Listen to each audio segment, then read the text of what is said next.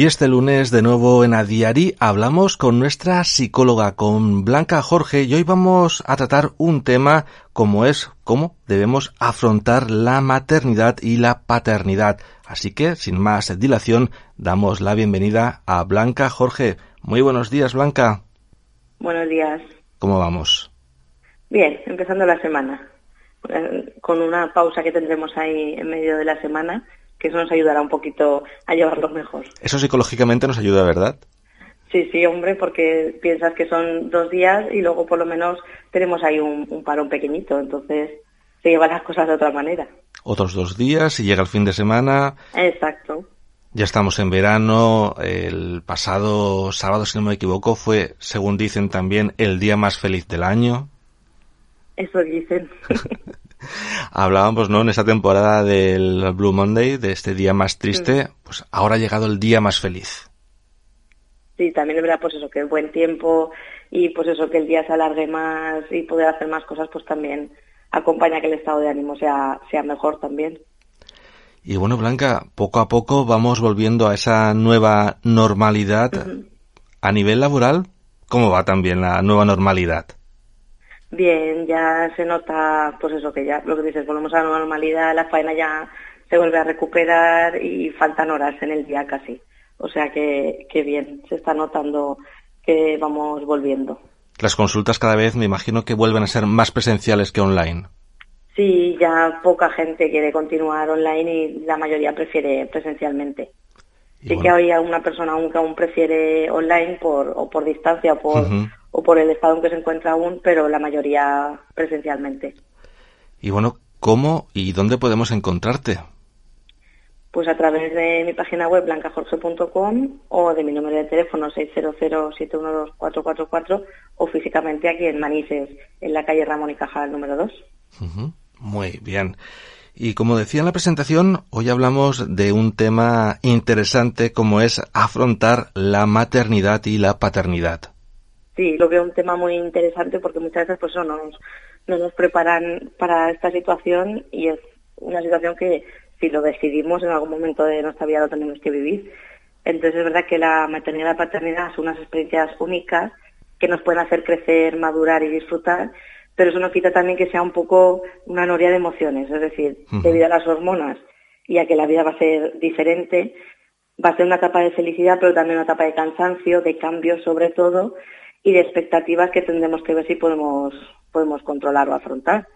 Y es verdad, pues lo que puede convertirse en algo desbordante, pero también puede ser algo satisfactorio o una etapa en la que existan momentos de los dos tipos, digamos. Es un momento de nuestra vida que cambia, ya nada va a ser igual que antes.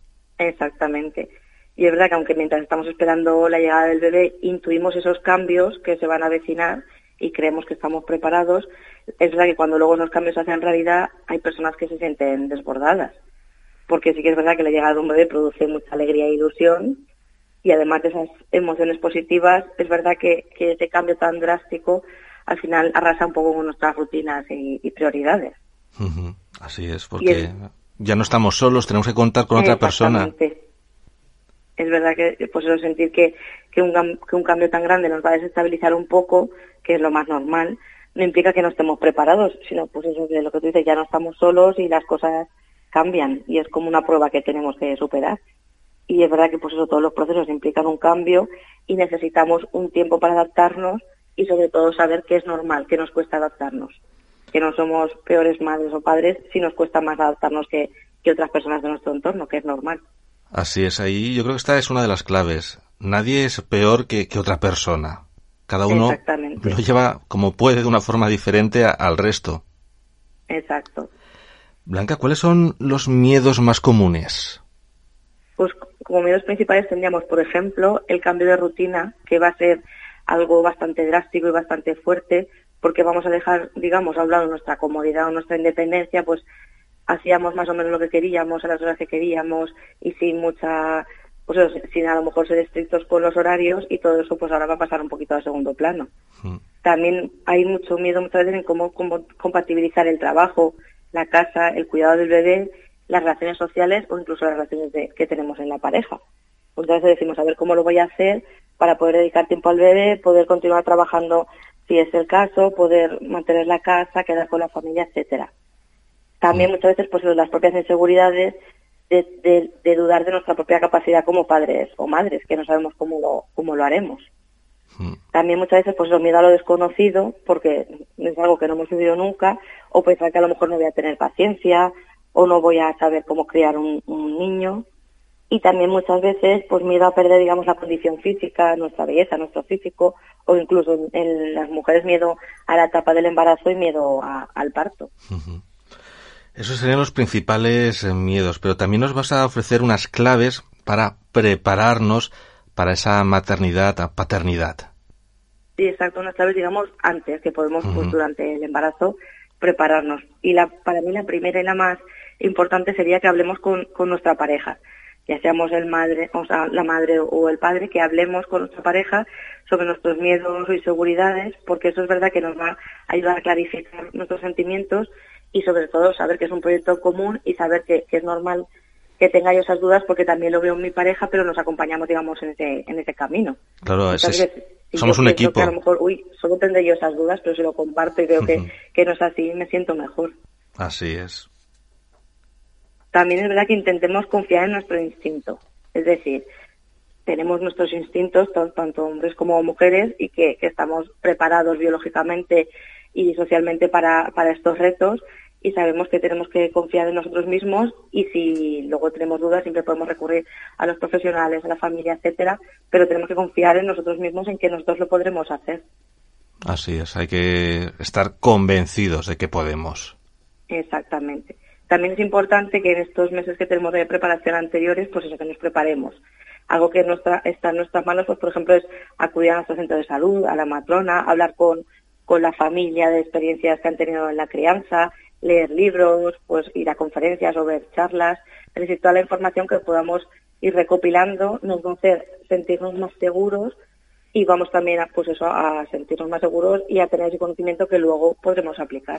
Porque el bebé viene sin manual de instrucciones. Exactamente, por eso el mensaje que quiero transmitir es ese que, que es normal que tengamos dudas porque es lo que tú dices, pues un bebé viene sin, sin su funcionamiento escrito, entonces es normal que no sepamos qué hacer o que tengamos mil dudas, pero no quiere decir que tengamos menos capacidades, sino pues eso, que es una situación muy, muy difícil sobre todo totalmente nueva. También, por ejemplo, como otra clave, podríamos decir eh, el proyectarnos, es decir, pues por ejemplo, que con un boli y un papel intentemos ver cómo nos vamos a organizar cuando llegue esa situación, cómo organizaremos el trabajo, la casa, los cuidados, las comidas, etcétera, y más o menos, pues eso, yo me lo voy escribiendo y es que no, ese momento lo tengo para mí y para también darme esa tranquilidad de decir, bueno, pues no va a ser tan difícil organizarme, aunque luego a ese papel le hagamos caso en el futuro o no. Pero ya por lo menos he visto que he sido capaz de organizarme y que he sido capaz ahora, seré también capaz cuando llegue, cuando llegue el bebé. Cuestión de planificar un poco, ¿no? Cómo va a ser nuestra nueva vida, aunque luego varíe, pero al menos ya tenemos una base. Exacto. También importante romper con el mito de, Superwoman, y ahí sí que me centro un poquito más en, en las mujeres, mm. porque no pensemos pues eso, que lo vamos a poder hacer todo como se hace ahora antes de tener un bebé, que saber que tenemos que organizarnos, que a lo mejor tenemos que olvidarnos un poco del sentimiento de culpa de decir, pues no lo estoy haciendo todo de 10 o no llego a todo lo que, lo que quería llegar, porque pues eso, querer cumplir esas expectativas que muchas veces nosotras mismas nos marcamos, nos va a crear mucha frustración y, más estrés de, la cuenta. Entonces, saber que haremos cosas mejor, cosas peor, cosas no las podremos hacer de momento, pero no pasa nada, no tenemos que, exigirnos tanto. La perfección no existe. Exactamente. Y aparte que la perfección es muy aburrida también. la verdad es que sí.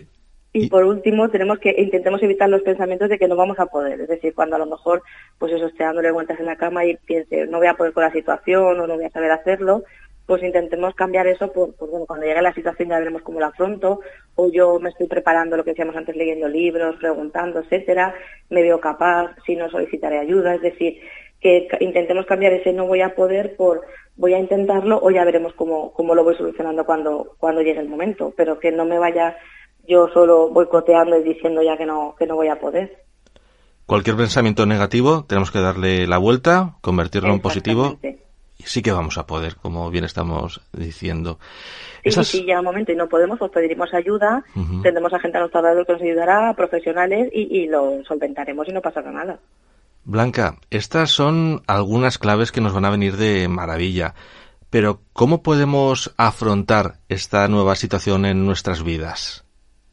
Pues es verdad que no hay una manera única, digamos, de afrontar la maternidad, porque podríamos decir que hay tantas maneras como padres y madres, pero sí que es verdad que hay algunas cuestiones que tendríamos que intentar tener en cuenta, sobre todo si queremos que esos momentos de ansiedad o de incertidumbre, etcétera, no sean demasiado frecuentes ni demasiado intensos. Es decir, está claro que vamos a tener momentos de ansiedad y momentos de, no saber qué hacer, pero si seguimos unas pautas, pues esos momentos serán los menos, los menos posibles, digamos.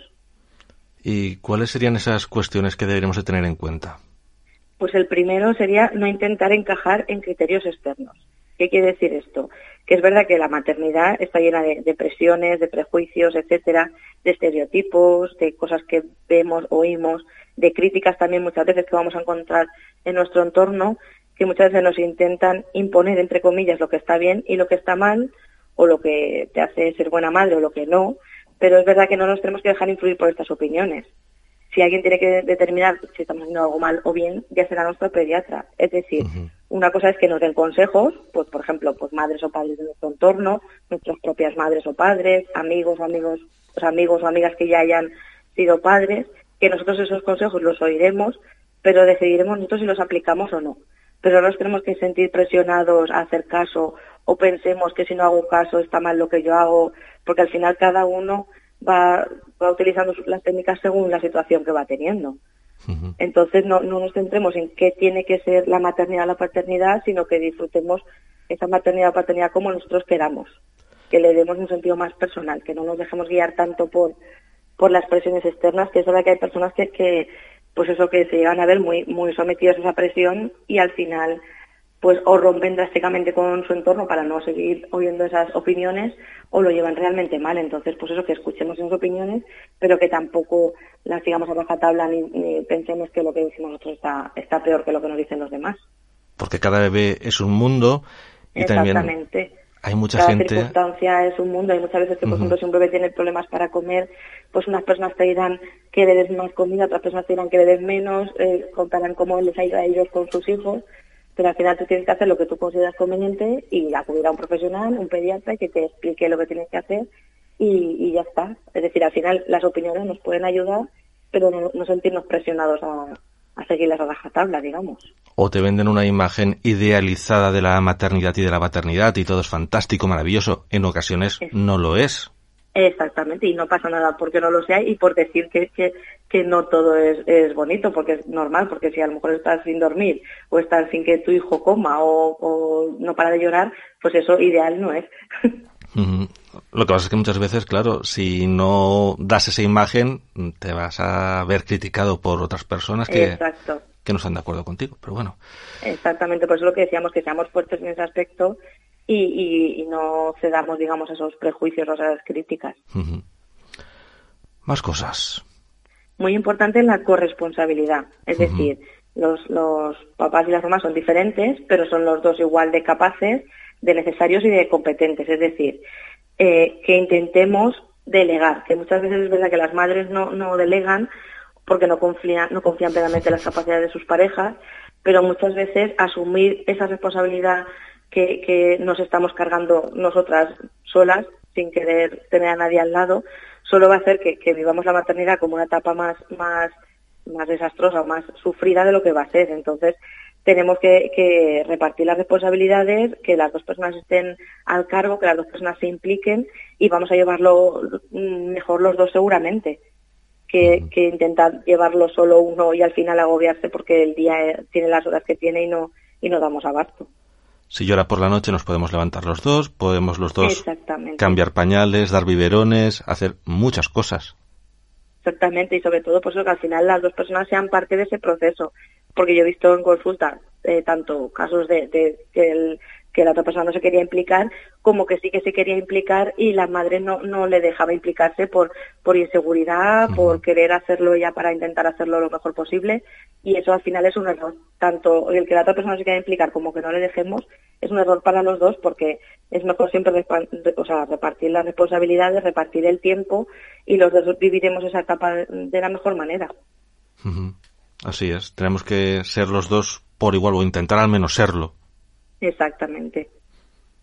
También es importante que seamos asertivos, es decir, pues es lo que decíamos un poco antes, tenemos un bebé, todo el mundo sabe lo que hay que hacer o parece que lo sabe, nos dicen y nos repiten las cosas para que las hagamos, pero que intentemos nosotros decir de manera asertiva, es decir, si yo, por ejemplo, a una persona le quiero decir que ese consejo que me está dando, se lo agradezco mucho, pero pero yo lo voy a hacer a mi manera, decirlo, porque tampoco es necesario callármelo, pero decirlo de manera asertiva, decir, no, respetuosa, adecuada, etcétera, para que así también a esas personas les vayamos estableciendo límites y lo tengan, y lo tengan claro, entre comillas, para un futuro.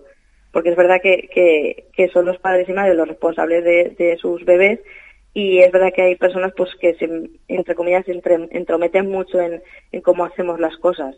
Y si no marcamos esos límites de manera asertiva, pues nos puede suponer pues, un, pues un momento de ansiedad, por ejemplo, cada vez que yo me tenga que juntar con esa persona. Intentemos evitar esas situaciones, pues diciéndolo de manera asertiva, de yo agradezco los consejos, pero luego haré lo que yo crea conveniente, entre comillas. Sí, porque incluso puede provocar problemas dentro de la pareja, ¿no? A veces el, papel de la suegra. Imagínate, pues eso, que, que, a un miembro de la pareja le dicen una cosa y el otro miembro de la pareja no está de acuerdo y, y al final que cree un conflicto entre ellos por a lo mejor pues eso no haber establecido los límites con la familia extensa de pues a lo mejor si unos padres han decidido criar a su hijo o a su hija de una manera determinada al final el resto de o sea el entorno lo tiene que respetar. Puede opinar puede intentar ayudarles pero tienen que respetarlo y son los padres los que deciden. Entonces establecer esos límites pero eso de manera asertiva y de, y de manera respetuosa. La suegra, ¿no? Siempre, es que mi madre dice, tanto por un lado como por otro, ¿no? O, o, por ejemplo, si a lo mejor estamos en un grupo de amigos que, que han sido muchos madres o padres en ese tiempo o, tiempo anterior, pues eso, cada uno va a decir, pues yo hice esto, o lo que tú estás haciendo, aparte es que muchas veces los seres humanos no, decimos las cosas como toca, es decir, a lo mejor en vez de decir, pues yo hice esto y me funcionó, inténtalo tú, pues a lo mejor decimos, lo que tú estás haciendo no vale, o no es lo correcto, haz lo que hice yo, que es lo que funciona. Y claro, si ya vamos así, pues pues poco caso nos van a hacer. No es lo mismo que decir, pues a lo mejor yo hice esto y me funcionó, inténtalo tú. Que también hay muchas maneras de decir las cosas. Así es, porque muchas veces, no, cuando llora, no lo cojas. Porque, a ver, cada uno tiene que hacer lo que sienta y, lo que crea conveniente y ya está. Exacto, y no es mejor ni peor madre ni padre por hacer una cosa o la otra. Cada uno tiene un método de crianza, digamos, y hay que respetarlos todos. Todos son igual de respetables. Hmm también muy importante que aparquemos la culpa. Es decir, la culpa va a ser una emoción que fácilmente en las madres y padres primerizos va a aparecer, pues por ejemplo a lo mejor culpa por no poder dar el pecho, o culpa por tener que llevar a la guardería, o porque llego tarde, o por cualquier, o por a lo mejor que pienso que no estoy disfrutando lo suficiente con mi hijo o mi hija, por lo que sea. Pero es verdad que al final esta culpa no nos va a servir para nada, no es constructiva, no nos va a ayudar para nada, y por eso tenemos que intentar cambiar la palabra culpa por la palabra responsabilidad y, darnos soluciones. Es decir, yo no tengo la culpa de estas cosas, puedo ser responsable y voy a buscar una solución. Pues a lo mejor si pienso que me he equivocado en algo que he hecho, pues la próxima vez intentaré hacerlo mejor. Pero castigarme innecesariamente tampoco va a servir para mucho. No. Sí, reconocer a lo mejor que no lo he hecho lo mejor que podía y, y intentar hacerlo bien para la siguiente. Pero no castigarme ni lo que decimos ni culpabilizarnos ni fustigarnos, porque de ahí no sacamos nada. En cambio, de si asumimos esa responsabilidad, sí que podemos sacar soluciones. Pues ya sabemos, vamos a dejar de lado la palabra culpa y vamos a cambiarla por responsabilidad. Sí, aparte es que es una palabra que, que la tenemos muy, muy, no sé, mucho en nuestra sociedad, no sé si es por, por la religión, por lo que sea, pero la tenemos muy, muy, no me da la palabra, muy adentro en nuestro ADN y no es una palabra que nos, que nos ayude en nada, todo lo contrario, solo sirve para castigarnos más y quedarnos más en ese error. En cambio, si en vez de sentirnos culpables nos sentimos responsables, es como que yo ya sí que puedo hacer algo por mejorar o, la siguiente vez puedo intentar hacerlo mejor. Hmm. También importante, que decíamos de estas pautas, sería tener tiempo para, para cada madre o cada padre. Es decir, Evidentemente, cuando somos madres o padres, el, el, día y el tiempo sabemos para quién va a estar dedicado. Pero es verdad que muchas veces tenemos que dejar a lo mejor el cuidado a otras personas, aunque sea un rato al día, aunque sea un rato el fin de semana, cuando nosotros como padres madres lo, lo consideremos, pero no tenemos que renunciar a nosotros. Es decir, si tenemos que, cuando consideremos ir a tomar un café con una amiga o un amigo, o ir a tomar algo, o ir a ver a una amiga hace tiempo que no voy, o ir a ver a un amigo, o lo que sea, que no renunciemos tampoco ni a nuestra carrera profesional, ni a nuestras amistades, ni a nuestra pareja, que muchas veces hmm. los padres se olvidan de que siguen siendo pareja, aparte de padres, y que sigamos teniendo esos momentos dentro de, de lo que podamos, dentro de lo que cada uno considere y dentro de lo que cada uno necesite. Pero sí que es verdad que no renunciemos a todo, porque hay veces que padres y madres que renuncian a todo por pensar que lo hacen mejor para sus hijos, al final muchas veces no son padres y madres felices y eso también se transmite a la hora de criar a sus hijos. Hmm. Puede provocar cierta frustración, ¿no? Exactamente, a lo mejor lo volcamos luego en nuestro hijo o nuestra hija que no nos lo ha pedido, el hecho de que a lo mejor renunciemos a todo por ellos y luego a lo mejor con los años puede salirnos. Entonces, si podemos, cuando nosotros lo consideremos, cuando, cuando ya tengan unos poquitos más meses o lo que sea, decir, pues bueno, pues voy a dejárselo a mis padres o a mis suegros y vamos a irnos los dos a cenar a pasar dos horas solos. Pues no hay ningún problema y no, y no son peores padres ni madres, todo lo contrario. No, para nada. Pero muchas veces tenemos ahí ese, ese, o sea, tenemos ese conocimiento inculcado de decir, no, no, si yo a mi hijo de un año o mi hija de un año la dejo con mis suegros o con mis padres para irnos a cenar la pareja, estamos haciendo algo mal. Y todo lo contrario, estamos haciendo algo necesario, porque tenemos que seguir siendo pareja a pesar de, aunque ya seamos padres. No debemos de abandonarnos. Nuestros suegros y nuestros padres estarán encantados, o sea que... Hmm. Así es. Y también es importante el hecho de no compararse. Sí, muchas veces, pues eso, lo que tú decías antes, la maternidad se vende como algo maravilloso, algo bonito, algo irrepetible, y es verdad, pero es verdad que también es una época muy dura, el, y lo que decíamos antes, en la que todo cambia, y que a veces podemos sentir que nos sobrepasa, que no es lo que esperábamos, que, a lo mejor no vamos a poder, pero es normal, y muchas veces pues sentirnos solo en esta espiral de emociones, pues, pues pensando que a lo mejor el resto de madres o padres lo están llevando fenomenal y está todo perfecto, no nos va a ayudar. Entonces, tenemos que pensar pues eso que somos nosotros somos nosotros mismos en nuestras circunstancias que cada uno lo que decíamos afronta la maternidad y paternidad como puede y no tenemos que compararnos porque muchas veces pues eso no tenemos que ver la maternidad como un concurso que hmm. pues esta amiga mía le está ayudando mejor o continúa haciendo cosas y yo no puedo hacerlas o se le ve perfecta y a mí no. Cada uno lo lleva como puede y no tenemos que compararnos porque cada uno tiene unas circunstancias. Porque compararnos al final solo va a hacer que nos frustremos continuamente tampoco nos va a llevar a, nada, como decíamos antes con, con la culpa. Así es, porque como nos vas a comentar ahora, hay infinitas maneras de hmm. ser la mejor madre y el mejor padre del mundo. Exactamente, hay infinitas maneras, como dices tú, y es verdad que lo que tenemos que hacer es despojarnos de esas presiones innecesarias, disfrutar ese momento de la maternidad y la paternidad, que es algo bonito, como decíamos, y ver que la mejor manera de afrontarlo o como nosotros mejor sabemos es cómo lo vamos a ir haciendo. Porque pues lo que decimos, una nueva persona estrena el mundo, digamos, y va a construir el suyo y nosotros vamos a ayudarles pues transmitiéndole que no tiene que tener inseguridad y que sí que es verdad pues eso que las dudas y los días malos pueden formar parte de esa maternidad, pero al final también de la vida, es decir, en el día a día tenemos días buenos, días regulares, días malos y al final vamos aprendiendo a sobrevivir.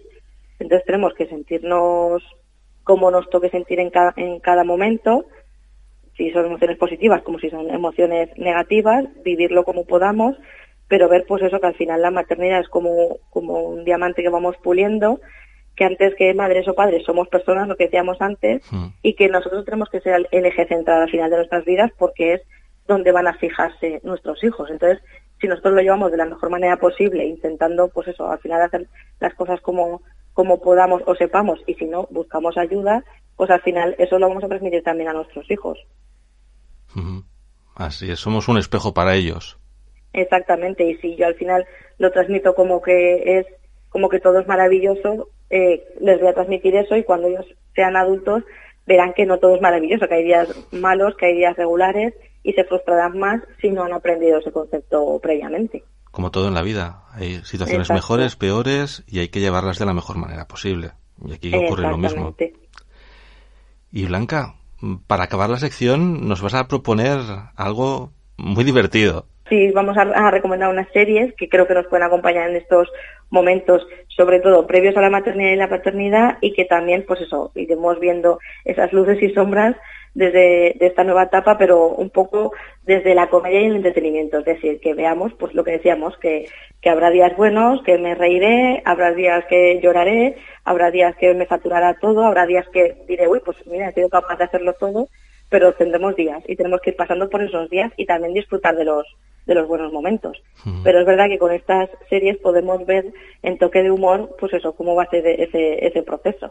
Es interesante en el proceso de embarazo, ¿no? por ejemplo, ver alguna de estas series que nos vas a comentar a continuación. Exactamente, porque así, pues, ya que ahí tenemos más tiempo, podemos entretenernos, distraernos y, pues eso, tomarnos con humor, que al final el sentido del humor es fundamental, pues eso, cómo va a ser esta, esta nueva etapa.